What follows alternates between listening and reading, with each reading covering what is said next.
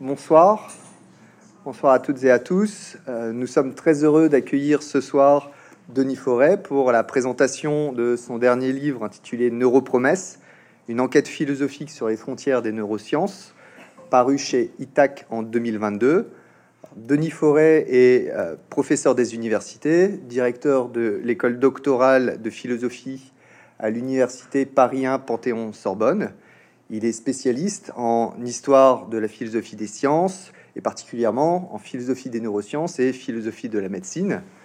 Il est l'auteur d'une histoire des aphasies, paru au PUF en 2005, euh, et d'un premier livre chez Itac euh, intitulé Neuroscepticisme, paru en 2014. Il a par ailleurs co-dirigé avec Luc Fauché un imposant volume collectif intitulé Defining Mental Disorder, euh, Jerome Wakefield and His Critics, paru euh, au MIT Press en 2021. Aujourd'hui, il vient nous présenter son dernier livre, donc un livre très riche, euh, profond, extrêmement érudit et très agréable à lire, intitulé Neuropromesses. avant de lui donner immédiatement la parole, hein, je tiens à remercier la librairie Mola de, nous accueillir ce soir et de rendre possible un tel événement. Euh, dans le cadre d'un partenariat avec le Master Soins Éthique Santé de l'Université Bordeaux-Montaigne et de l'Université de Bordeaux.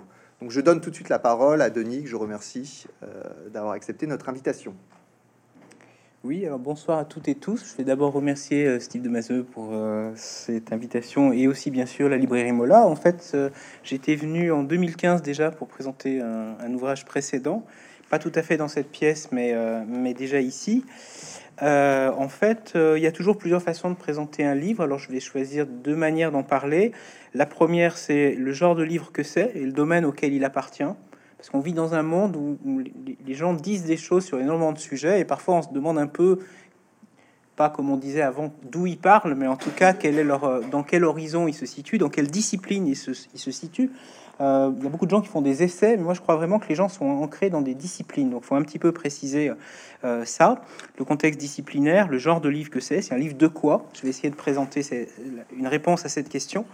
Euh, et puis une deuxième chose que je dirais, c'est que je vais davantage développer, c'est la relation de ce livre à d'autres livres et aussi à des projets faits par des collègues qui ont déjà abouti avant celui-ci.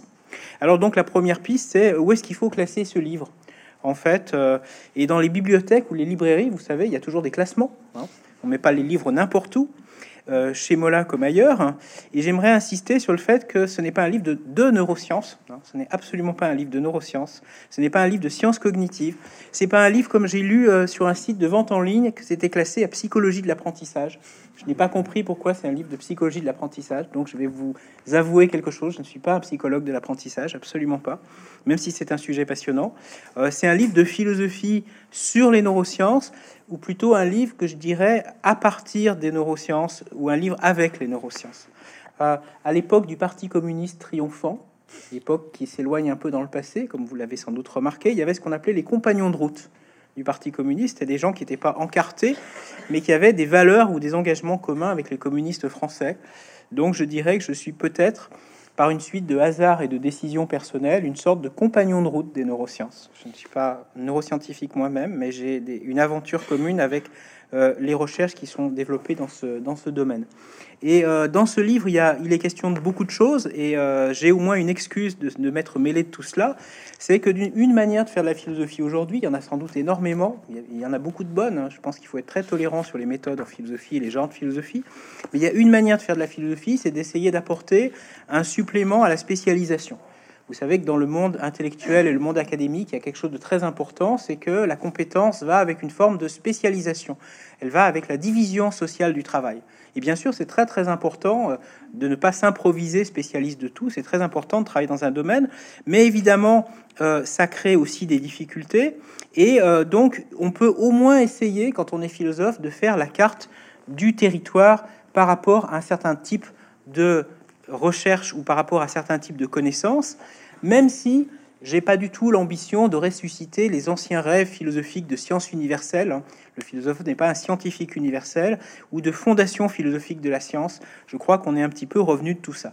Mais en tout cas, j'ai au moins essayé de faire une sorte de carte du territoire de, que les chercheurs en sciences ont rarement le temps de faire ou de développer Et dans le livre, j'ai essayé de faire une carte qui n'est pas seulement ou pas principalement une carte des acquis ou une carte des connaissances positives, mais une carte des ambitions, une carte des projets, une carte des usages possibles des neurosciences, avec aussi un peu de mise en perspective historique, comment on en est arrivé là, et une interrogation réflexive sur ce qui justifie ou pas les ambitions euh, dans ces domaines.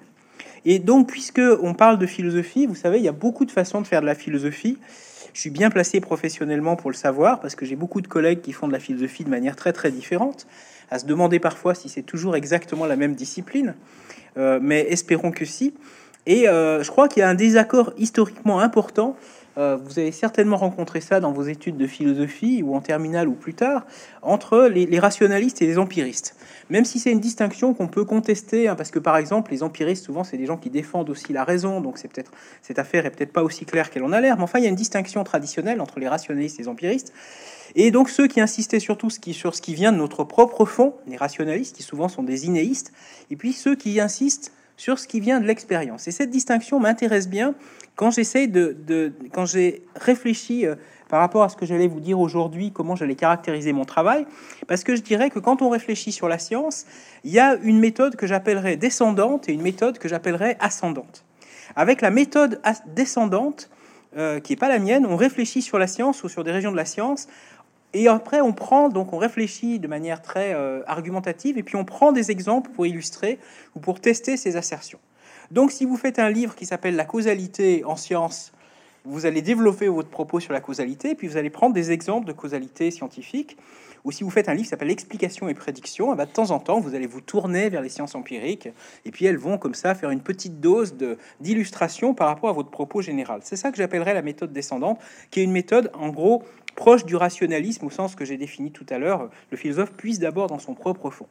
Et puis dans la méthode ascendante, la méthode ascendante, je ne pas, je me suis pas levé un jour en disant je vais emprunter la méthode euh, ascendante. Je m'aperçois simplement que depuis 20 ans ou 25 ans ou 30 ans, je pratique la méthode ascendante malgré moi, hein, sans le savoir ou sans le savoir tout à fait consciemment. Dans la méthode ascendante, l'enquête sur les formes de la science est première.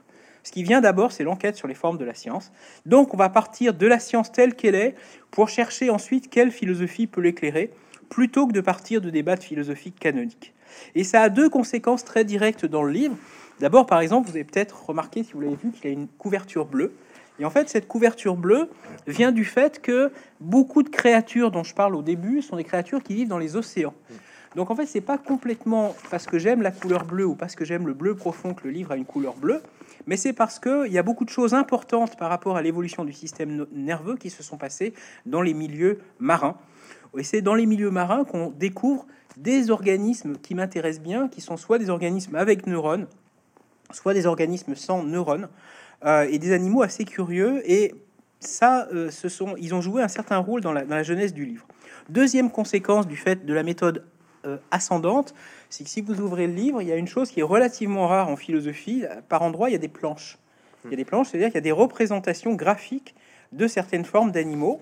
Euh, vous avez page 57, une, plaque, une planche qui représente un placozoaire, c'est-à-dire un animal qui fait environ 1 ou 2 mm de taille et euh, qui a la particularité de faire beaucoup de choses que nous pouvons faire, mais qui y arrive absolument sans neurones. Voilà. Et donc, plutôt, voyez, que de partir du concept d'animal ou de système nerveux, méthode descendante, vous avez d'abord des concepts, euh, je voulais partir de l'enquête sur les animaux. Vous vous souvenez peut-être que euh, Aristote avait écrit une histoire des animaux, c'est quand même un, très grand modèle, euh, inaccessible bien sûr, mais un modèle qu'on peut se donner. Et puis donc, euh, je, pense que euh, dans le livre, j'ai essayé de m'intéresser donc à, des animaux particuliers, soit des animaux dont on ne parle jamais, comme les placozoaires, dont, je, que je mentionnais à l'instant, soit des animaux complètement canoniques, comme le petit nématode C. elegans, qui est un animal qui a été étudié et réétudié par les scientifiques de manière, de manière euh, extrêmement très très souvent. Donc en gros, la méthode ascendante, c'est une méthode qui consiste dans le livre à partir de diverses formes de vie euh, à partir où il y a ou pas des neurones et un cerveau. La méthode ascendante, ça consiste à partir de différentes branches des neurosciences, hein, donc de prendre au sérieux le pluriel. Hein, c'est pas, en, anglais, il n'y a, pas de, a pas de S à neurosciences, mais c'est quand même un archipel plutôt qu'un continent.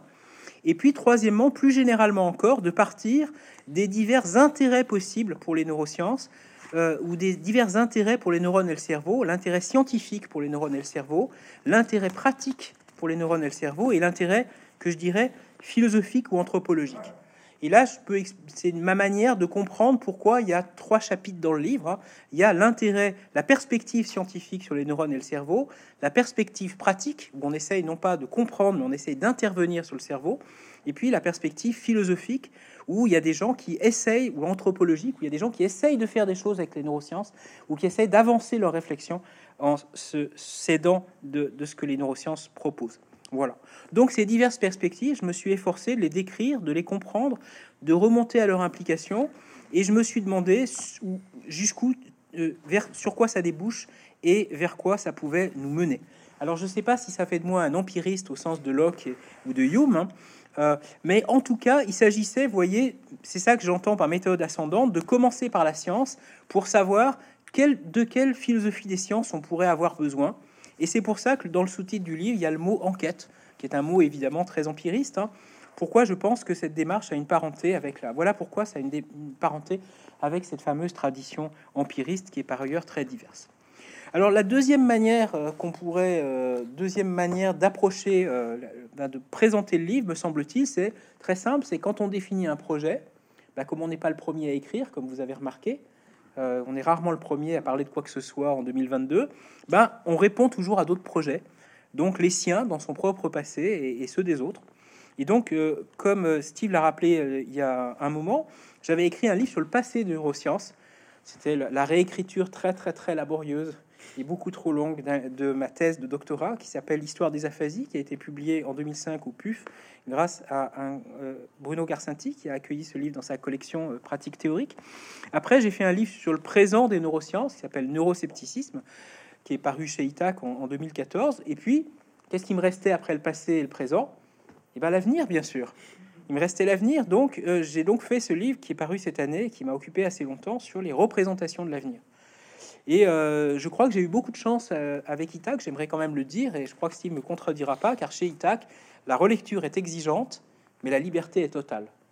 Vous avez un relecteur extrêmement attentif en la personne du directeur de collection, donc vous, ne, pouvez avoir des retours critiques sur chacune de vos phrases, mais vous êtes quand même extrêmement libre de faire ce que vous voulez, c'est-à-dire d'adopter un ton qui n'est ni le ton de la vulgarisation euh, tout à fait euh, où il reste plus, plus grand chose de la science dans la vulgarisation de la science, ni un ton, euh, ni vous êtes obligé d'être dans un, sur un ton académique particulièrement compassé. Vous êtes assez libre de ton et vous êtes assez libre d'aborder les choses dans l'ordre que vous voulez. Et donc, euh, pourquoi un livre sur l'avenir ou, ou sur le peu de choses qu'on peut savoir de l'avenir? On va essayer d'être très prudent parce que je crois qu'il faut être très prudent. Pourquoi ce troisième livre? En fait, l'idée de départ, elle est très simple. C'est que la proposition que je fais, c'est que si on veut entrer dans un domaine de connaissance et le comprendre, l'une des choses les plus caractéristiques de ce domaine, c'est la représentation de l'avenir qu'on s'y fait. C'est une des choses les plus spécifiques de ce domaine. Un chercheur, fondamentalement, quand il se lève le matin, bah, ce qui l'intéresse, c'est ce qu'il peut trouver, c'est ce qu'il va trouver, Éventuellement, ce que les autres vont trouver, ça, ça l'inquiète un peu en général dans sa carrière. C'est ce que les autres vont trouver avant lui, mais c'est ce qui le motive à se lever le matin. Sinon, la science, ce serait le musée d'elle-même, ce serait un trésor figé. Voilà. Et donc, je pense que cette préoccupation constante de l'avenir, elle est extrêmement, si on la prend au sérieux, ça nous fait rentrer un peu en profondeur dans ce que les scientifiques cherchent à faire, essayent de faire, etc. Et donc, euh, en France, il y a toujours des fausses querelles. Les gens en philosophie qui s'intéressent au passé, les gens qui s'intéressent au présent. Les gens qui s'intéressent au passé de la science, alors on va appeler ça épistémologie historique, et donc ils sont censés être en guerre avec les gens qui s'intéressent seulement au présent, pour autant que ce soit possible, qui eux vont être des philosophes plutôt anglo-saxons, et donc il va, on va inventer une fausse guerre de tranchées entre les gens qui s'intéressent surtout au passé et les gens qui s'intéressent surtout au présent. Et moi, j'ai pensé que une façon de prendre les choses, ce serait de s'intéresser à autre chose, ce serait de s'intéresser à ce qui va se passer, en se disant que vraiment, euh, le, scientifique, le matin, son problème, c'est ce qui va paraître dans les grands périodiques, c'est les objets du prochain congrès. Et dans les neurosciences, ou au nom des neurosciences, quand on en parle, il y a toujours des formules obligées qui m'intriguent beaucoup, genre, grâce à tel nouvel outil ou grâce à telle nouvelle méthode, on va pouvoir bientôt, alors, nouvelle bientôt, trois points de suspension, ou demain on sera capable de, hein, en poursuivant les recherches. Après, vous pouvez compléter ça par on va pouvoir vaincre l'Alzheimer, percer les mystères de la conscience, révolutionner l'éducation, etc., etc.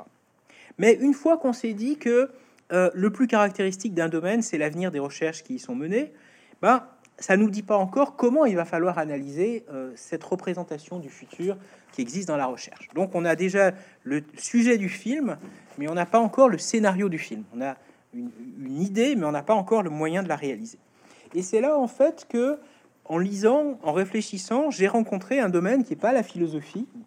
Donc bien sûr, je connaissais l'existence, mais je pensais pas que ça interviendrait dans mon travail autant. C'est un domaine qu'on appelle les sciences sociales. Et donc, euh, les sciences sociales ont déjà beaucoup parlé de la représentation de l'avenir en sciences ou des promesses en sciences, pour lâcher le mot. Et euh, autant quand le philosophe y réfléchit, par exemple, aux lois dans la science ou aux explications dans la science, il est un peu dans un club fermé entre philosophes. Autant, alors, s'il veut se mêler des représentations de l'avenir, alors là, il débouche sur un boulevard où il y a énormément de gens qui ont déjà parlé de la question. Et donc, en un sens, la bataille a déjà été livrée par des gens qui sont des sociologues des sciences, des anthropologues de la science, des gens qui sont dans les science studies, etc. Et donc, euh, la question, c'est qu'est-ce qu'on qu'est-ce pourrait bien apporter quand on est philosophe à cette littérature très abondante sur les promesses scientifiques et éventuellement les promesses en neurosciences? Des gens qui sont pas forcément les sociologues des sciences les plus connus, comme Harry Rip, ou euh, quelqu'un que j'avais rencontré qui s'appelle Francesco Panese, qui travaille en Suisse et qui s'est intéressé à un des projets neuroscientifiques les plus célèbres et les plus richement dotés financièrement des dernières années, qui est le Human Brain Project, qui avait démarré en 2013 à l'école fédérale polytechnique de Lausanne. Donc projet où on disait on va simuler le cerveau humain, on va avancer sur les maladies du cerveau, on va stimuler l'innovation technologique en Europe et peut-être surtout, mais ça les gens à l'époque n'ont pas tellement remarqué ce point, on va bâtir une vaste communauté de recherche pour euh, affronter toutes ces questions. Donc il y a toute une sociologie des promesses euh, et qui sont conçues en gros par les sociologues comme des instruments de l'échange entre les chercheurs et leurs sponsors. Ils promettent de trouver des choses. Après, il y a des bailleurs de fonds qui vont les financer par rapport à ces promesses qu'il faut. Et donc la question qui se posait préalablement à moi, parce que sinon, si les sociologues avaient tout dit, à quoi bon ajouter un livre et à quoi bon travailler pendant plusieurs années, c'était euh, pourquoi reprendre la question? Pourquoi reprendre cette question des promesses? Ben, Je crois qu'il y avait, ou qu'il y a une difficulté de principe pour le philosophe des analyses sociologiques, même si elles sont extrêmement intéressantes. J'ai trouvé cette littérature tout à fait passionnante. Il y a une difficulté de principe dans l'approche purement descriptive et purement sociologique des promesses. Au départ, on a une analyse qu'on pourrait dire fonctionnaliste des promesses, au sens où on nous dit les promesses sont utiles, les promesses sont normales dans la science d'aujourd'hui. En promettant de satisfaire des attentes ou des besoins, la science d'aujourd'hui trouve le soutien qui lui est nécessaire, donc elle se développe, tout le monde s'y retrouve un peu. D'ailleurs, si on ne trouve pas ce qui était annoncé, eh ben on trouvera autre chose. Bah, donc, du coup, tout va bien.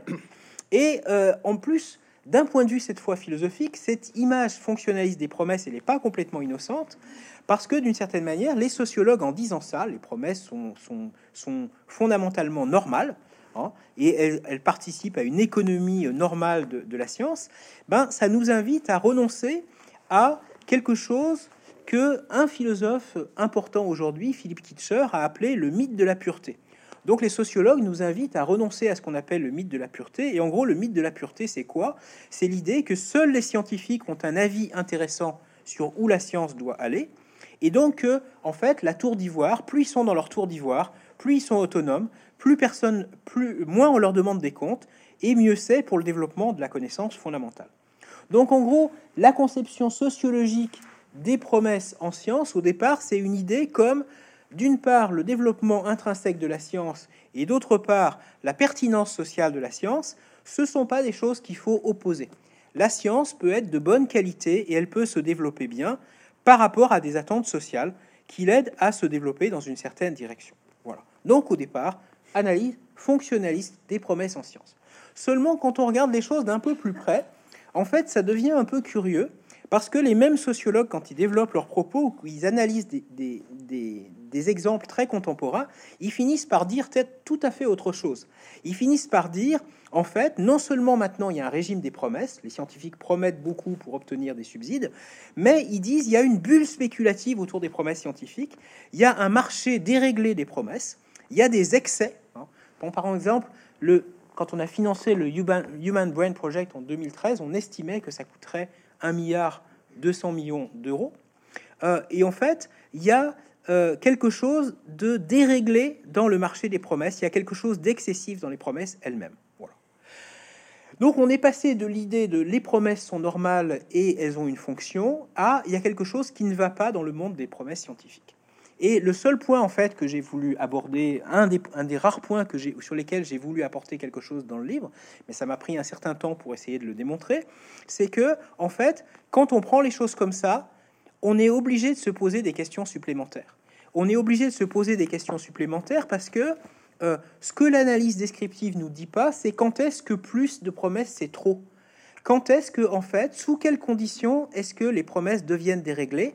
Et c'est quoi, après tout, un projet trop ambitieux ou un projet déraisonnable Vous voyez bien qu'a priori, un projet en science peut être très très ambitieux et parfaitement raisonnable. Donc, il n'y a pas à condamner les gens parce qu'ils ont des grands projets. Il y a éventuellement à essayer de les accompagner ou essayer de comprendre si ces, ces projets sont solides. Donc, Peut-on parler d'excès de spéculation en science sans préciser une idée d'arrière-plan de ce que la science peut être ou doit être? Donc, il m'a semblé que ce qu'il fallait, c'était se demander euh, quand est-ce que les promesses sont inconsidérées et quand est-ce qu'en fait elles correspondent à des potentiels de développement dans un champ ou faire passer la limite et par rapport à quoi. Et il me semblait que là, ça rejoignait en fait des questions qui sont très centrales, et même on ne peut plus centrales dans la philosophie de la connaissance, parce que évidemment la philosophie de la connaissance, elle s'intéresse pas simplement, je crois, hein, à la description de la science, elle s'intéresse à la bonne science, et s'intéresse à ce que la science doit être si elle veut atteindre ses objectifs. Et donc cette question de la bonne science, elle me paraît toujours, euh, toujours extrêmement importante parce que vous voyez, euh, la question de la bonne science, c'est quoi ce qui est scientifique et ce qui est scientifique de bonne qualité? Il y a une première caractérisation sur laquelle tout le monde est d'accord. Qu'est-ce que c'est que c'est Qu'est-ce que ça veut dire c'est scientifique Pour beaucoup de gens, ça voudra dire c'est confirmé, c'est justifié, c'est établi par des méthodes euh, irréprochables, etc., etc. Et en même temps, cette caractérisation de la bonne science, comme ce qui est, ce qui est justifié, ce qui est confirmé, ça ne me paraît pas épuiser l'idée de la bonne science. Il me semble que dans la bonne science, et je suis vraiment pas le premier à le penser, il y a aussi autre chose. Autre chose dont on parlait des philosophes comme Thomas Kuhn, et puis aussi comme Larry Lodan, qui est un philosophe moins connu et, qui, est, disparu récemment, c'est l'idée en fait de ce qui est, ce qui est bien en science, c'est ce qui a un potentiel de développement important, c'est ce qui permet de trouver, de s'intéresser ou de découvrir de nouveaux phénomènes et de nouvelles relations entre les phénomènes. Donc en gros, la bonne science, c'est ce qui mérite d'être poursuivi. C'est ce qui est en gros prometteur. Et donc la question qui se posait à moi, c'est dans des domaines comme ceux qui m'intéressent, à quoi est-ce qu'on reconnaît une recherche prometteuse? Comment faire passer la limite entre ce qui est prometteur et ce qui ne l'est pas? Sur la base de quoi est-ce qu'on peut décider ça? Euh, Et à quoi ressemble la recherche prometteuse dans les domaines euh, qui m'intéressent?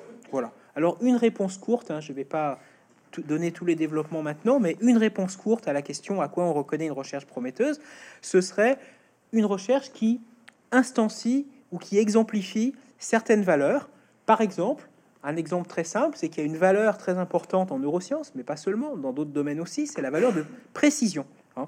Savoir précisément qu'est-ce que fait tel composant par rapport à son voisin. Hein. Si vous avez une région du cerveau, vous avez un groupe de neurones, de quoi ils sont responsables par rapport à leurs voisins, eh bien, savoir précisément ce qu'ils font, c'est sans doute un objectif de la recherche. Et c'est parce que on honore la valeur de précision, on essaye d'avoir des connaissances précises plutôt que des connaissances imprécises. C'est mieux d'avoir des connaissances précises. C'est tellement évident qu'on se le dit rarement. Mais je pense que ça mérite d'être explicité. Bah, par exemple, c'est pour ça que quand il y a une nouvelle méthode qui promet des gains de précision, on va se dire cette nouvelle méthode, elle est intéressante et si elle va être essayée dans de nombreux laboratoires. Donc depuis 2005, il y a une nouvelle méthode en neurosciences qui s'appelle l'optogénétique, qui consiste à stimuler, à, à, modifier des neurones de manière à ce qu'ils soient stimulables avec de la lumière, et cette stimulation va permettre soit de les activer, soit d'en inhiber le fonctionnement. Y a cette méthode qui consiste à utiliser la lumière pour produire la stimulation des neurones ou l'action sur les neurones, eh ben, elle a connu un très très grand engouement. On se comprend pourquoi on en attend beaucoup, pourquoi elle promet beaucoup, si on comprend que c'est au nom de la précision qu'on a essayé de l'introduire. Donc ce qui était prometteur, c'était les gains de précision. Et puis j'ai pas dit du tout que l'optogénétique c'est une méthode parfaite. Je dis au contraire que ce qui est intéressant après, c'est de dire quand on va discuter de l'intérêt de cette méthode, on va, les chercheurs vont se demander si on essaie de comprendre la conversation scientifique. Et moi, une grande partie de mon activité, c'est d'essayer de comprendre et de faire comprendre la conversation scientifique. Les chercheurs vont se demander est-ce que cette méthode est si précise que ça? Est-ce qu'elle permet les gains de précision espérés? Est-ce qu'il n'y a pas des vices cachés dans cette méthode, comme il y en a souvent en science, etc., etc. Donc, s'intéresser à la science du point de vue de ce qu'elle promet, s'intéresser à la science du point de vue des valeurs qui permettent de juger ce qui est prometteur ou ce qui ne l'est pas. Donc réflexion sur la bonne science au futur. Voilà. Et ce que j'ajouterais, c'est que cette réflexion sur qu'est-ce qui est prometteur et ce qui n'est pas, en un sens, c'est un objet pour philosophe qui réfléchit sur la bonne science dans, le, pour lui-même, hein, éventuellement pour quelques collègues ou pour quelques personnes intéressées. Mais quand même, cette question de la bonne science au futur, c'est quelque chose qui doit, qui est pas seulement l'affaire du philosophe, et ça j'aimerais vraiment insister là-dessus, j'en parle un petit peu à la fin du livre, car tout membre d'un jury on décerne un poste dans le supérieur, hein. on fait venir des gens, euh, Steve sait de quoi je parle, on leur demande de présenter leurs recherches, on va décider est-ce que cette personne mérite un poste ou pas. Tout évaluateur de projet, on lui demande de se prononcer sur est-ce qu'il faut financer ce projet ou pas. Tout relecteur d'un article scientifique, est-ce que ça va vraiment apporter quelque chose? Pas seulement est-ce que c'est bien agencé, mais est-ce qu'on a vraiment besoin de publier une chose comme ça? Eh ben, il est confronté à cette question de ce qui est prometteur ou pas. Et évidemment, on est confronté à des difficultés particulières avec cette détermination de ce qui vaut d'être encouragé. Et donc, je pense que j'ai essayé de faire dans ce livre une invitation à la réflexion collective sur quelles sont les, les valeurs d'arrière-plan, quels sont les partis pris d'arrière-plan qui nous guident lorsque nous avons à porter des jugements, non pas simplement sur ce qui est, mais sur ce qui sera bientôt ou sur ce qu'on nous propose comme des choses qui pourraient apparaître dans le futur.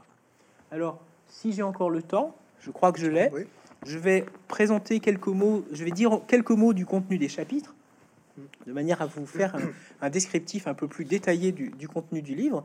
Le premier chapitre s'intitule Au seuil de l'avenir, deux points frontières des neurosciences d'aujourd'hui. Alors ça aurait pu être un livre en, lui-même, je crois. Euh, il y a, je l'ai d'ailleurs envisagé dans un moment de découragement. Je me suis dit qu'on pourrait s'en tenir là et puis ce serait, ce serait déjà pas mal. Donc je vais pas essayer de vous le résumer parce que il, fait 100 pages et il y a vraiment beaucoup de choses dedans. Mm. Mais euh, il y a une excuse au fait qu'il y a beaucoup de choses dedans. Vous vous souvenez peut-être d'une phrase dans Hamlet euh, qui dit il y a plus de choses dans le ciel et sur la terre, Horatio, que dans toute votre philosophie. Voilà, il y a plus de choses dans le ciel et sur la terre que dans toute votre philosophie. Ben, je dirais, mutatis mutandis, il y a plus de choses en neurosciences que ce qu'on dit dans des neurosciences. Les philosophes et les autres. Hein. Quand on dit neurosciences, généralement, c'est des choses soit très liées à une actualité très appliquée, genre le neuromarketing, les neurosciences de l'éducation, soit c'est des questions très ésotériques pour philosophes, cerveau, la question cerveau-esprit, Qu'est-ce que les philosophes n'ont pas dit sur la question cerveau-esprit? Mhm. Et en fait, ce que j'ai voulu simplement, c'est rappeler que les neurosciences, c'est beaucoup d'autres choses dont on parle pas assez, dont on parle, on devrait, on pourrait parler davantage. Et donc, j'ai exploré quelques domaines actuels, quatre en fait, et euh, je vais prendre juste deux exemples. Le premier exemple, c'est, vous voyez, par exemple, les ambitions qui ont l'air déraisonnables. Par exemple, essayer de faire quelque chose qui soit une connaissance exhaustive voyez bien que la connaissance complète, ça a l'air d'un pari un peu fou parce que, bien entendu, le monde est tellement compliqué. D'écrire quelque chose d'une manière exhaustive, d'écrire quelque chose d'une manière complète, ça a l'air difficile, voire impossible. Ceci dit, les, chercheurs sont des gens très astucieux, et pour résoudre ce problème de la connaissance complète, eh ben, il suffit de prendre un objet relativement simple pour essayer de le décrire complètement. Et quand on aura décrit complètement un objet assez simple, et ben après on pourra se, déplacer vers des objets plus, plus compliqués, avec plus de parties, pour voir si on peut refaire, atteindre à nouveau cet objectif de la connaissance complète. Donc en matière de description complète du système nerveux, j'ai mentionné déjà tout à l'heure le petit nématode C. elegans. Le petit nématode C. elegans, dans sa forme hermaphrodite, comporte seulement 302 neurones, 302 neurones exactement, Et en 1986, une équipe qui était d'ailleurs pas une très très grosse équipe, avec des moyens qui étaient d'ailleurs pas des moyens technologiquement très avancés, a réussi cette première qui était la description complète du système nerveux de C. elegans. Donc les 302 neurones, les branchements principaux de ces 302 neurones entre eux, on avait pour la première fois la carte complète du système nerveux d'un organisme. Et après la question, on avait atteint cet objectif de l'exhaustivité. Et après, la question, c'est est-ce qu'on peut refaire ça avec des organismes plus complexes? Est-ce qu'on peut refaire ça avec le cerveau de la drosophile Est-ce qu'on peut faire ça avec les grandes voies de communication dans le cerveau humain, donc à une échelle moins fine, mais quand même en ayant, en recherchant l'exhaustivité Et puis une fois qu'on a des cartes complètes, une fois qu'on a des cartes complexes, c'est un domaine qu'on appelle la connectomique, ben après on peut essayer de comparer ces cartes complètes d'un organisme à l'autre. On peut essayer de voir s'il n'y a pas des récurrences d'une carte complète à une autre. On peut essayer de c'est ce que font les chercheurs, hein. c'est pas moi qui fais ça. Moi, je suis seulement quelqu'un qui essaye de réfléchir sur les implications de tout ça. On peut essayer de décrire l'économie du système nerveux. On peut essayer de voir est-ce que le système nerveux répond à une ou le cerveau répond à une bonne ou une mauvaise économie? Euh, est-ce que tout ça est économique au sens ordinaire, c'est-à-dire parcimonieux, et à quelles contraintes répond cette économie, euh, quelles sont les fragilités de ces structures, euh, et tout ça, ça pose énormément de questions, mais c'est certainement, vous voyez, une autre manière de s'interroger sur le cerveau que quand vous faites de la physiologie par rapport à une partie d'un organisme, vous essayez de voir comment ça marche. Ça, c'est des projets d'une nature tout à fait différente. Et donc, j'ai essayé de faire le point sur ce genre de projet. Et un autre projet auquel je me suis intéressé, c'est les recherches sur les origines du système nerveux.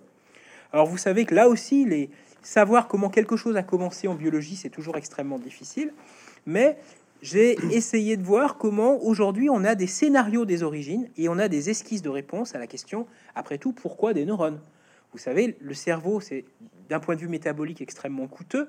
Donc il n'y a pas seulement des bénéfices au fait d'avoir un cerveau, il y a aussi le fait que ça consomme énormément d'énergie. Donc la question, quand on rembobine le fil du, le, fil du temps, quand on remonte au début, la question de savoir pourquoi il y a des neurones dans la nature, c'est une question très très intéressante. Et ça m'a paru mériter un développement particulier parce que on s'aperçoit qu'au début, il y, a des indices qui tendent à nous faire penser qu'au début, le système nerveux, c'est là pour régler des questions assez basiques pour les organismes. C'est là pour aider à la communication entre les cellules. C'est là pour aider à la nutrition. C'est là pour aider à la locomotion. Et donc, au début, ça n'a vraiment rien à voir avec euh, les neurones et la pensée.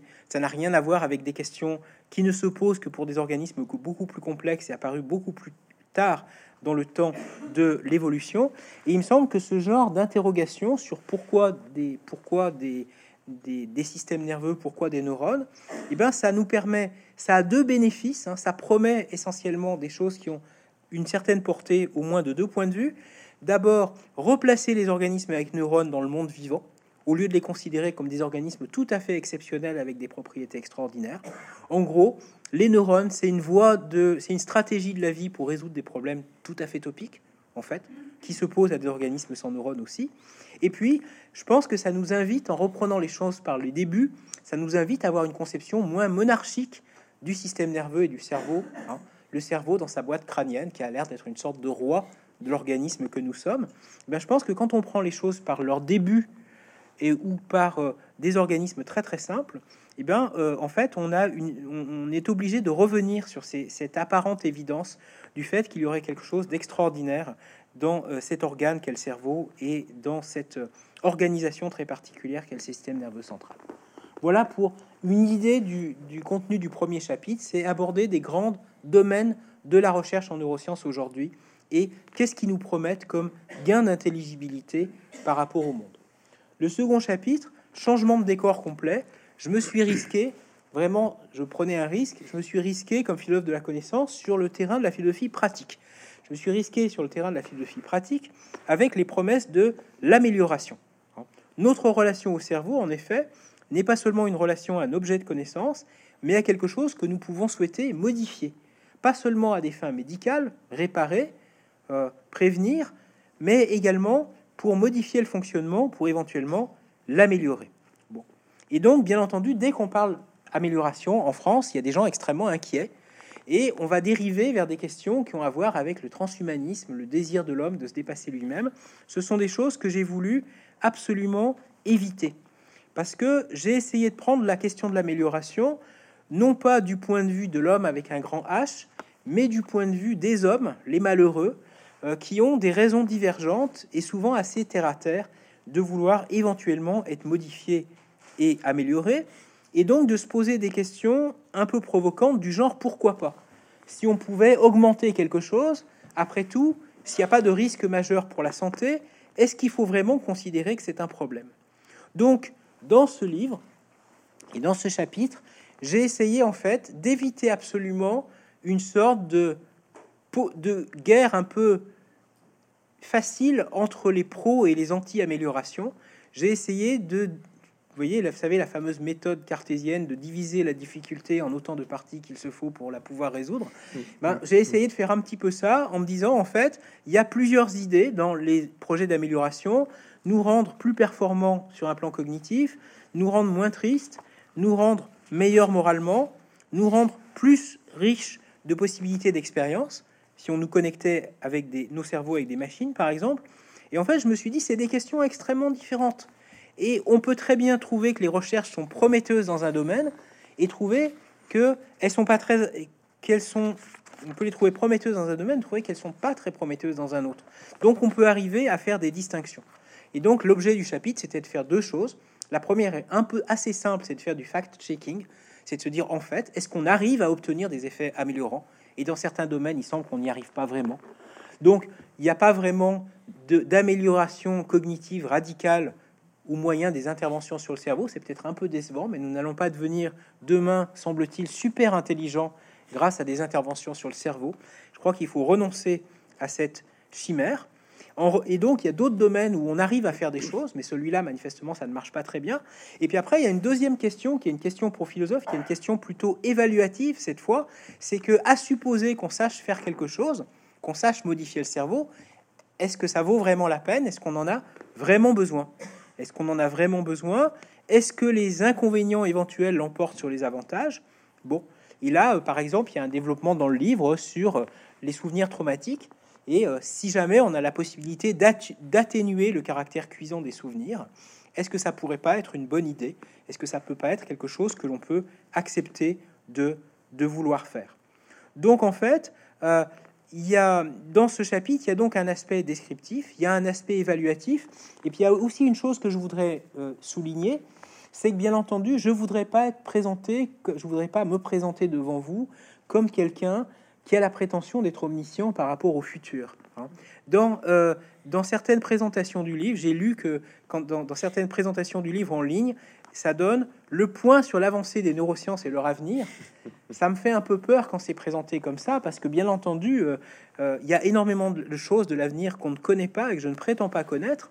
Et en particulier, vous voyez, sur ces questions d'amélioration, je pense qu'il y a de bonnes raisons de penser que nous ne sommes pas en position de savoir ce que nous penserions de choses que nous n'avons pas encore essayées.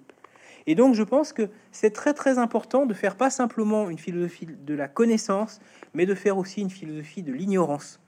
Et je pense qu'il y a beaucoup de choses que nous ignorons et nous ignorons radicalement. Et en particulier, il y a beaucoup de choses que nous ignorons par rapport aux attitudes que nous aurions si certaines possibilités nous étaient données qui ne sont pas encore données.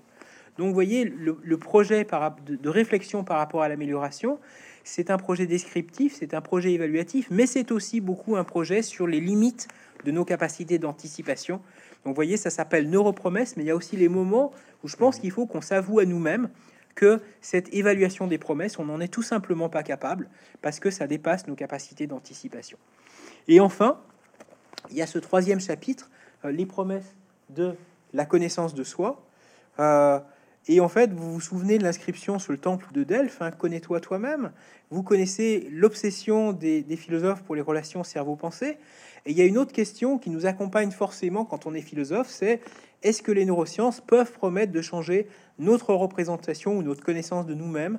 Ou est-ce qu'on peut promettre en leur nom de changer cette représentation ou notre connaissance de nous-mêmes?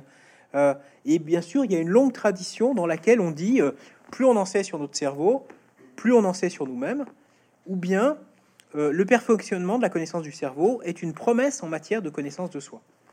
Et par exemple, dans le livre, dans cette tradition, j'en isole un bout pendant, pendant quelques pages, qui porte sur la phrénologie. Vous savez que la phrénologie, les fameuses bosses du crâne de Galles, on en tire toujours énormément de mal.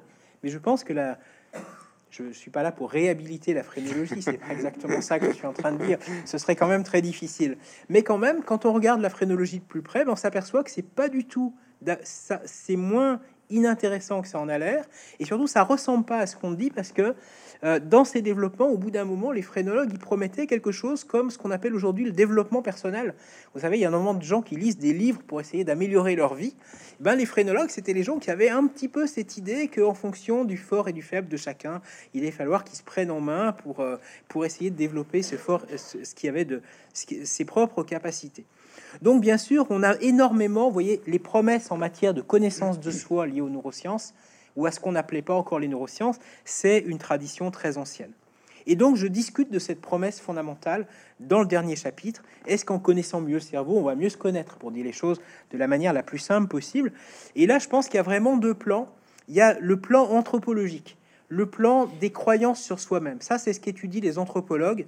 Euh, euh, vous voyez, c'est euh, est-ce que les gens maintenant, puisqu'on leur a beaucoup parlé de neurosciences, ils vont se prendre pour des cerveaux ou ils vont penser que le cerveau et eux-mêmes c'est la même chose Et sur ce point, je suis extrêmement sceptique. Je pense que les, gens sont beaucoup moins perméables à ce qu'on leur dit des neurosciences que ce que l'on croit parfois. Et je crois vraiment qu'il faut distinguer entre euh, ce qui vient des neurosciences et ce que les neurosciences permettent simplement d'exprimer ou de décrire. Par exemple, vous avez peut-être rencontré déjà le vocable neurodiversité, hein, le fait qu'il y a des gens qui seraient différents dans leur intelligence ou leur sensibilité, et on va dire qu'ils appartiennent à la neurodiversité. Je pense vraiment, euh, même si c'est sans doute pas une vue majoritaire, que dans neurodiversité, il y a beaucoup de diversité, il y a très peu de neuros. Quand, ils disent, quand on dit neurodiversité, on veut parler euh, diversité des penchants, diversité des aptitudes, diversité de beaucoup de choses, mais la part neuro de tout ça, elle est vraiment, vraiment toute petite, et elle veut simplement dire, ma nature est d'être différent, ma nature est d'avoir des dispositions ou des aptitudes différentes. Mais si vous creusez la part neuro de tout ça, ça vous mène pas très très loin. Ça, c'est pour l'aspect plutôt anthropologie des sciences. Maintenant, pour finir, il y a l'aspect proprement philosophique. Est-ce que les neurosciences bouleversent ce que nous devons penser de nous-mêmes? Et en fait, pour le dire très simplement, je me retrouve pas dans deux positions qui sont très répandues aujourd'hui. La première position, c'est des positions de certains neuroscientifiques un mm. peu ultra qui disent que, euh, en fait, les, les, neurosciences vont nous apprendre qui nous sommes. Hein. Quand on aura la carte complète du cerveau, on saura vraiment qui on est. Je pense qu'il y a énormément de raisons pour penser qu'on est autre chose aussi que des cerveaux. Ça me paraît assez plausible. Et donc, je me retrouve pas vraiment dans cette ambition je pense vraiment que les neurosciences peuvent servir à beaucoup de choses, mais pas vraiment à, nous donner des révélations fracassantes sur cette identité de, de nous-mêmes et du cerveau. Et en revanche, je pense aussi qu'il y a les gens qui écrivent des livres qui s'appellent Pourquoi je ne suis pas mon cerveau? Il y a un livre qui est sans doute euh, quelque part chez Mola qui s'appelle euh, Pourquoi je ne suis pas mon cerveau? Mais en général, quand les philosophes écrivent un livre Pourquoi je ne suis pas mon cerveau, en fait, c'est un livre dont la conclusion, c'est ben, finalement, puisque je suis pas mon cerveau, pour réfléchir, je vais continuer à lire Kant, Hegel, Fichte. Et fondamentalement, les neurosciences, c'est pas très important. La culture scientifique, c'est une culture un peu, un peu mineure ou qui, adresse, qui ne permet pas de s'adresser aux questions les plus fondamentales. Voilà. Et euh, en fait, euh, le point de vue que je développerai, c'est que sans doute elles nous, elles nous permettent pas de dire qui nous sommes, mais en revanche, elles nous permettent d'apprendre des choses sur le genre de vie que nous vivons au sens où, vous voyez, il y, a un débat chez certains métaphysiciens aujourd'hui qui pose vraiment la question sérieusement qu'est-ce que nous sommes? Et une des réponses qu'ils envisagent, c'est qu'on est des animaux. Alors rassurez-vous tout de suite, quand on dit qu'on est des animaux, ça ne veut pas dire qu'on est forcément des animaux absolument comme les autres. On a sans doute des, choses un peu particulières qui, sont, qui, qui, nous mettent un petit peu à part, même si aujourd'hui on a une discussion, il y a une discussion très vive sur ces points. Mais si on est des animaux, bah, sans doute... Euh, ceux qui étudient les neurosciences, elles étudient des choses qui rendent des services à ces, animaux. Et donc, si on essaie de comprendre le genre de vie que l'on mène, eh ben, ce que les neurosciences nous apprennent, ce sont des, conditions, des, des, elles nous apprennent des choses sur les conditions sous lesquelles nous vivons bien cette vie qui est la nôtre, ou les conditions sous lesquelles, eh bien, cette vie, nous avons énormément du mal à la mener à cause des problèmes de mémoire, à cause des problèmes de, vieillissement cérébral, à cause de diverses pannes qui peuvent affecter le cerveau, etc., etc. Et donc, je dirais que, voyez, la question des promesses des neurosciences, c'est une question de perspective dans laquelle on s'inscrit. C'est-à-dire, c'est pas que elles sont prometteuses en elles-mêmes ou pas prometteuses, c'est plutôt que pour adresser certaines questions ou pour résoudre certains problèmes, il me semble qu'elles ne sont pas des outils extrêmement appropriés. Et si on essaye de se placer dans une perspective un peu différente, alors là, elles ont sans doute quelque chose, euh, quelque chose d'important à nous apprendre. Donc, c'est une manière de dire que c'est pas la tâche du philosophe, c'est pas tellement d'assigner des limites à la connaissance empirique. Bien sûr, les laboratoires de neurosciences vont encore découvrir beaucoup de choses. C'est plutôt de s'interroger sur par rapport à quoi elles sont pertinentes et qu'est-ce qu'on peut vraiment attendre d'elles et quelles sont les perspectives raisonnables dans lesquelles euh, il y a, peut, elles peuvent, il est légitime d'attendre quelque chose par rapport à ce qu'elles font. C'est la question que j'avais annoncée euh, tout à l'heure et autour de laquelle j'ai tourné dans le livre. Qu'est-ce qui est prometteur et qui ce qui ne l'est pas? C'est évidemment quelque chose dont on peut discuter assez longtemps. J'ai simplement voulu dans le livre donner quelques éléments de réflexion. Avant d'entamer la, conversation avec la salle, je voudrais te poser euh, euh, quelques questions et d'abord mettre euh, en, perspective donc ce livre qui est qui a paru cette année avec le précédent. Hein, donc celui-ci s'appelle Neuropromesse.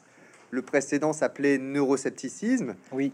Avant encore, il y avait une histoire des aphasies, hein, tu as bien dit. Donc il y a une sorte de séquence passé, présent, futur. Euh, il y, a une autre métaphore aussi qui apparaît, en tout cas dans, les deux livres.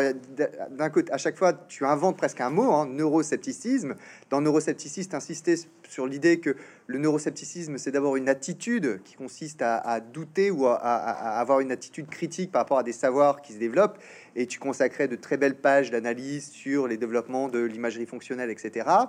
Euh, et, le sous-titre du livre précédent, euh, euh, Neuroscepticisme, c'était Les sciences du cerveau sous le scalpel de l'épistémologue. Donc il s'agissait d'aller voir dedans et là, le, sous-titre, c'est les frontières des neurosciences. Et tu as insisté toi-même, il s'agissait de faire une cartographie. Cartographie. Donc là, la, métaphore est plutôt spatiale. Et euh, ce, qui, est vraiment remarquable dans ce livre qui est très érudit, c'est que tu tiens le lecteur comme ça euh, euh, par la main. Tu, tu entraînes dans, par un, tu, tu, le tires par un fil et tu perds jamais ton lecteur pour l'emmener sur des territoires très très différents des neurosciences, sans jamais, on l'a bien entendu dans ta présentation, de viser à faire une cartographie qui sera exhaustive.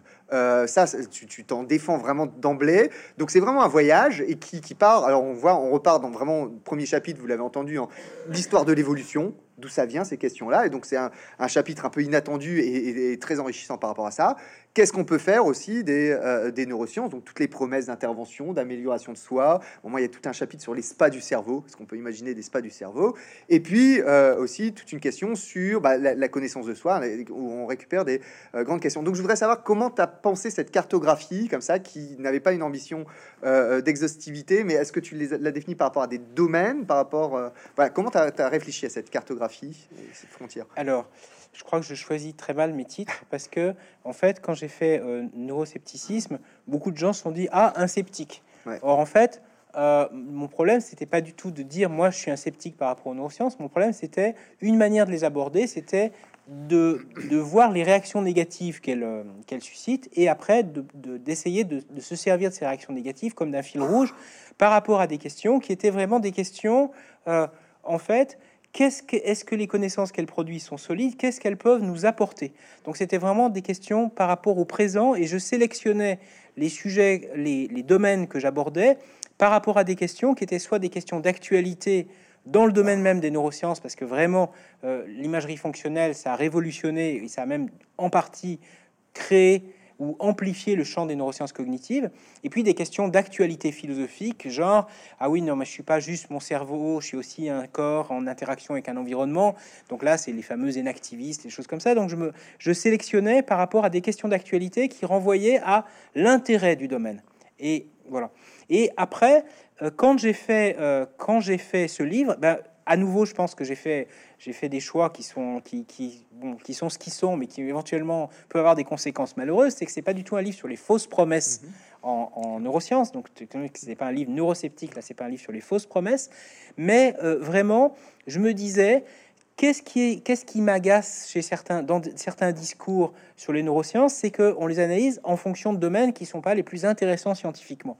On les analyse par rapport à des applications qui sont quand même, supposent pas des, choses extrêmement euh, intéressante scientifiquement. Bon, peut-être que les coachs, ils ont besoin de, projeter quelques images du cerveau des émotions.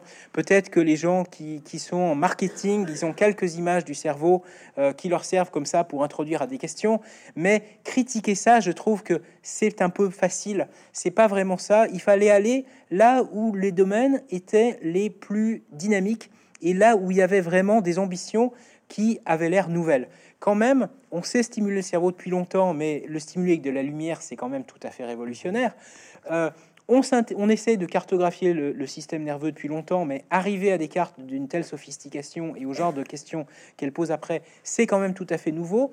Donc j'essayais de, de, sélectionner des questions qui ont un intérêt d'actualité pour essayer de, de, de faire rentrer le lecteur, à la fois d'introduire au problème, mais en ayant en, est, en appliquant maximalement le principe de charité, mhm. en se disant tout ça, ça vaudrait pas une heure de peine s'il n'y avait pas des choses vraiment intéressantes qui se passaient mhm. et des choses vraiment nouvelles qu'il faut essayer de suivre. D'accord.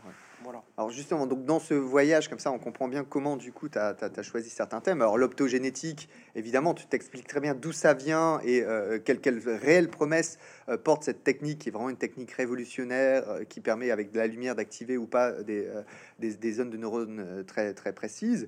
Et puis dans ce cheminement, à un moment, il y a une question que tu, avances comme ça, qui donc c'est la, la, section 4 à toute fin du premier chapitre, question très généreuse, qui peut souffrir? Bah, Nous et puis, euh, voilà, qui peut souffrir? Et tout de suite, une autre question, qui, qui une question qui semble un peu anodine, c'est est-ce que les poissons peuvent souffrir? Est-ce qu'ils peuvent ressentir la douleur? Alors d'emblée, on se dit, tiens, drôle de question. Alors tout de suite, pour un philosophe, on dit, bon, la douleur, l'expérience privée euh, euh, vraiment euh, pour, pour, pour, pour, les philosophes. D'où vient cette question? Et puis là, tu abordes des, des, des, questions de, de, neuroscientifiques et on, te lit vraiment avec, avec beaucoup d'avidité là, parce qu'on immédiatement, quand on, on, pense à cette question qui peut souffrir, est-ce que les poissons peuvent souffrir, on pense immédiatement au débat très très chaud, très vif actuellement sur l'éthique animale, sur la question de, la condition animale, de l'exploitation animale. Et, ce, qui, ce qui est assez remarquable, c'est que tu ne cherches pas du tout à repousser ce débat en disant qu'il serait pas intéressant ou dire je suis juste épistémologue et je laisse ça aux éthiciens. Tu dis non, c'est une question très importante, mais d'abord on va analyser les, les, raisons, les raisons scientifiques qui permettent ou pas de savoir si les poissons peuvent souffrir. Et tu dis bah voilà, en médecine on sait qu'il y a des maladies qui amènent certains patients à ne plus pouvoir souffrir, à plus pouvoir sentir la douleur. C'est une maladie neurologique très grave. On peut en faire le diagnostic avant même que le patient parle. Et est-ce qu'on peut pas aussi, est-ce que les scientifiques peuvent pas faire de la même manière, hein, en troisième personne, dire de telle ou telle espèce animale, en particulier certaines euh, espèces de poissons, qu'ils sont aptes ou pas à ressentir la souffrance. Donc, est-ce que tu peux développer un petit peu comment tu es venu à, sur cette question-là, la souffrance Est-ce que tu veux montrer Je suis venu sur cette question parce qu'en fait, il y avait un débat dans la littérature. Il y avait des, auteurs minoritaires qui se sont mis à nier absolument que les, des, créatures comme les poissons et d'ailleurs aussi des créatures comme certains les, crustacés étaient capables de douleur. Et vous voyez, il y, a, il y a cette chose étrange que bien entendu personne n'a envie de souffrir, mais que priver un animal de la capacité de souffrir, est-ce que c'est pas se priver, est-ce que c'est pas une forme de cruauté à son égard au sens où on va moins se soucier de son bien-être si on s'est convaincu du fait que de toute façon quoi qu'on lui fasse, eh ben euh, il, ne souffrira pas. Donc d'une manière, ça, quand il n'y a pas de souffrance, tout est permis pour paraphraser, paraphraser le, le mot célèbre. Et donc ce que j'ai vraiment essayé de faire, c'est prendre cette question au sérieux en essayant de pas simplement être dans une sorte de point de vue charitable par rapport aux poissons et à d'autres organismes sur le thème euh, c'est mieux pour eux qu'on leur suppose une capacité à souffrir et puis comme ça on en prendra un petit peu mieux soin, mais de vraiment d'essayer de démonter l'argument qui consistait à dire non, on en sait assez sur le cerveau pour savoir que le genre de cerveau qu'ils ont, c'est pas un cerveau qui permet la douleur. Et le point sur lequel j'ai vraiment essayé d'argumenter, c'est de dire non, en fait, c'est pas vrai. C'est qu'en fait, ce qu'on sait sur le cerveau est beaucoup trop pauvre pour qu'on soit capable d'extrapoler de notre cerveau au leur, pour être capable, pour, pour, euh, pour déterminer s'ils sont incapables de souffrir. Et ça renvoie à des questions qui sont philosophiquement extrêmement passionnantes, parce que vous voyez bien que la, douleur, c'est une question assez complexe, parce qu'il y a la phénoménalité de la douleur, le fait que quand on vous pique avec une aiguille ou quand on vous brûle avec une flamme, ça fait pas mal de la même façon. Et puis après, il y a d'autres aspects du genre, euh, la douleur, c'est ce qu'on n'aime pas, alors c'est ce qui fait qu'on va être, on va avoir envie de retirer son bras, on va avoir envie de, de fuir. Et bien entendu, vous voyez, c'est pas la même chose d'être équipé pour les deux choses. On peut très bien être, imaginer des organismes qui n'auraient pas toute la riche phénoménalité de la douleur qui est la nôtre, qui n'aurait pas toutes les fines distinctions que nous pouvons faire entre des douleurs différentes, et qui aurait quand même des signaux conscients qui seraient capables de leur dire ah non ça c'est vraiment quelque chose qu'il faut absolument commencer à éviter. Et donc j'ai essayé d'une certaine manière là vraiment de dire que il n'était pas très prometteur d'essayer de déterminer seul, sur la seule base de la du peu de choses qu'on sait sur la configuration du cerveau, si des créatures étaient capables de souffrir ou pas, et que c'était problématique aussi d'appliquer le, principe de parcimonie ou le canon de Morgan d'une manière aussi euh, rigide, en se disant, bah, si on peut faire 100, alors faisons 100. Je pense que le bénéfice du doute bénéficie plutôt aux poissons, en fait. Plutôt aux poissons. Bien.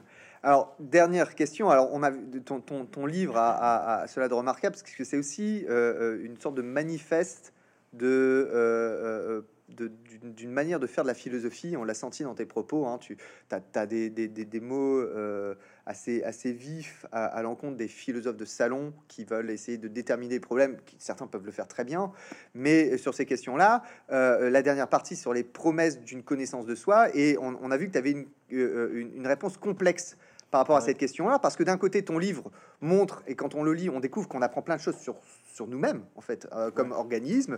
Donc, d'un côté, euh, tu, tu plaides clairement sur le fait que les neurosciences nous apprennent beaucoup sur nous, d'un côté sur notre passé évolutif, sur ce qu'on peut être, sur ce qu'on, euh, quel type de comportements moraux nous avons, quel genre de choses dont on peut souffrir dans l'esprit, etc.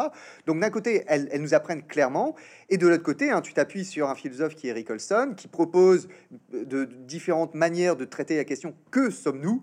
Est-ce que nous sommes avant tout des animaux? Est-ce que nous sommes des cerveaux hein, euh, Muscler son cerveau, etc. Et là, tu te dis, bah, je ne veux pas répondre euh, trop brutalement à cette question, ou en tout cas, elle est mal posée. Donc, au terme de, cette question, comment on pourrait se débrouiller quand on est philosophe sur cette question qui est la question fondamentale Qui suis-je? Que sommes-nous? Euh, qu'est-ce que les, neurosciences, dans, comment tu pourrais essayer d'articuler cette question en disant à la fois dans le présent des neurosciences, c'est-à-dire aujourd'hui alors que le projet Human Brain Project vient juste de se terminer. Peut-être que ça, vaut la peine que tu en dises quelques mots par rapport à ce projet, où on en est maintenant, et qu'est-ce que ça peut amener aussi, parce qu'on n'est pas non plus à l'abri, tu le dis, euh, de découvertes fondamentales euh, sur, sur le cerveau. Ah, c'est une question très très vaste. Donc j'espère que je peux prendre un petit peu de temps pour y répondre. Je vais peut-être commencer par la fin. L'Human Brain Project, il se termine en 2023, je crois.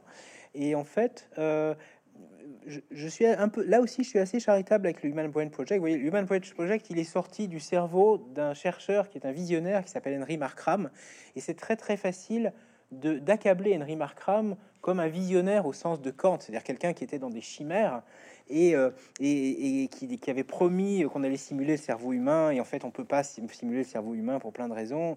Et en fait, je pense qu'il y a eu beaucoup de problèmes, comment dire, logistiques et, de, et euh, de, ressources humaines à l'intérieur de ce projet et de gens qui ne se sont pas entendus. Mais je pense que ce projet n'a pas été complètement stérile et qu'il y a eu, euh, y a, quelques débuts d'application, il y a eu quelques papiers très beaux qui, en sont dus. Et puis après tout, vous voyez, un visionnaire, c'est quelqu'un qui propose une vision et donc après, vous pouvez l'accepter ou la refuser, mais ceux qui la refusent s'obligent d'une certaine manière à dire les raisons pour lesquelles ils sont en désaccord. Donc un visionnaire, c'est quelqu'un qui oblige les gens à se situer. Et ce projet a permis pas mal de gens à réfléchir à la question qu'est-ce qui vaut la peine d'être fait? Certains acceptant le genre d'optique qui était proposé et d'autres la refusant. Finalement, le projet avait commencé en Suisse, il se termine en Belgique. Et je crois que c'est pas tout à fait un hasard qu'il se termine en Belgique plutôt qu'en Suisse, parce qu'il y, y a eu il y a une part dans la science qui est une part de, politique interne, de, relations entre les gens. Hein. Les chercheurs sont des êtres humains. Et donc, il a fallu reconfigurer tout ça. Mais je pense que ce projet n'a pas été complètement stérile. Alors après, la, grande, question, euh, la grande question que tu poses, effectivement, j'ai du mal à articuler euh, une position. Euh, position j'ai eu du mal à, définir complètement la position finale que je, défends dans le livre, parce que j'essaye de ménager des choses qui généralement font pas très, pas très bon ménage. Et je pense que j'essaye de réconcilier des choses qui sont assez, effectivement, difficiles à réconcilier. C'est-à-dire qu'en un sens, je pense que... Euh, n'y a pas de mauvaise, euh, d'une part, il n'y a pas de mauvaise méthode de la philosophie, il y a des mauvaises méthodes par rapport à des objectifs. Et je pense vraiment que les gens qui font de la philosophie en chambre, ou qui font de la philosophie avec simplement des expériences de pensée et des concepts, ils ont le droit de le faire, ils ont raison de le faire. Et je crois aussi que les concepts de sujet ou de personne ne sont pas des concepts neuroscientifiques. Et donc, que le philosophe professionnel nous donne des outils pour déterminer ce que c'est qu'un sujet ou une personne, c'est formidable parce que c'est son travail et il le fait très bien. En revanche, après, lorsqu'on essaye de d'en savoir plus sur ce que c'est que le genre d'être qui est une personne, si c'est un animal, ou le genre de sujet, ce qu'est un sujet, si c'est un sujet qui est doté d'un corps et qui est doté d'un certain nombre de capacités, qui sont des capacités euh, euh, physiologiquement déterminées, alors là, les neurosciences peuvent nous apprendre des choses extrêmement importantes. Donc, elles vont peut-être pas fixer la référence du concept de personne ou la référence du concept de sujet, mais après, il y aura des choses supplémentaires à apprendre qui relèvent de l'enquête empirique. Par exemple, il y a un sujet auquel j'ai failli m'intéresser plus que je ne le fais, mais ça m'a croisé, j'ai croisé ça il y a un an, c'était la question du stress. Et il y avait un, très grand spécialiste du stress qui est mort récemment, qui s'appelait McGo et qui se définissait à la fin de sa vie comme un, un, un sociologue moléculaire.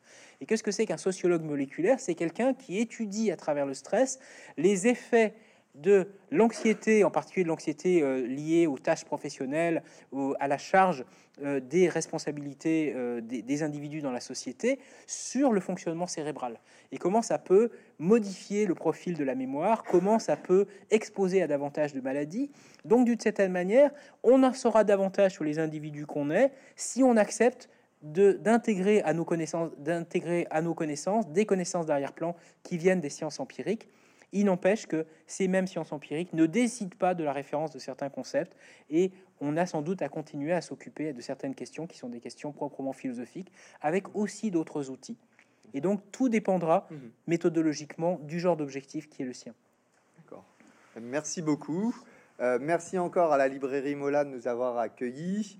Euh, merci à vous et euh, on, vous remercie pour, pour, pour cet ouvrage.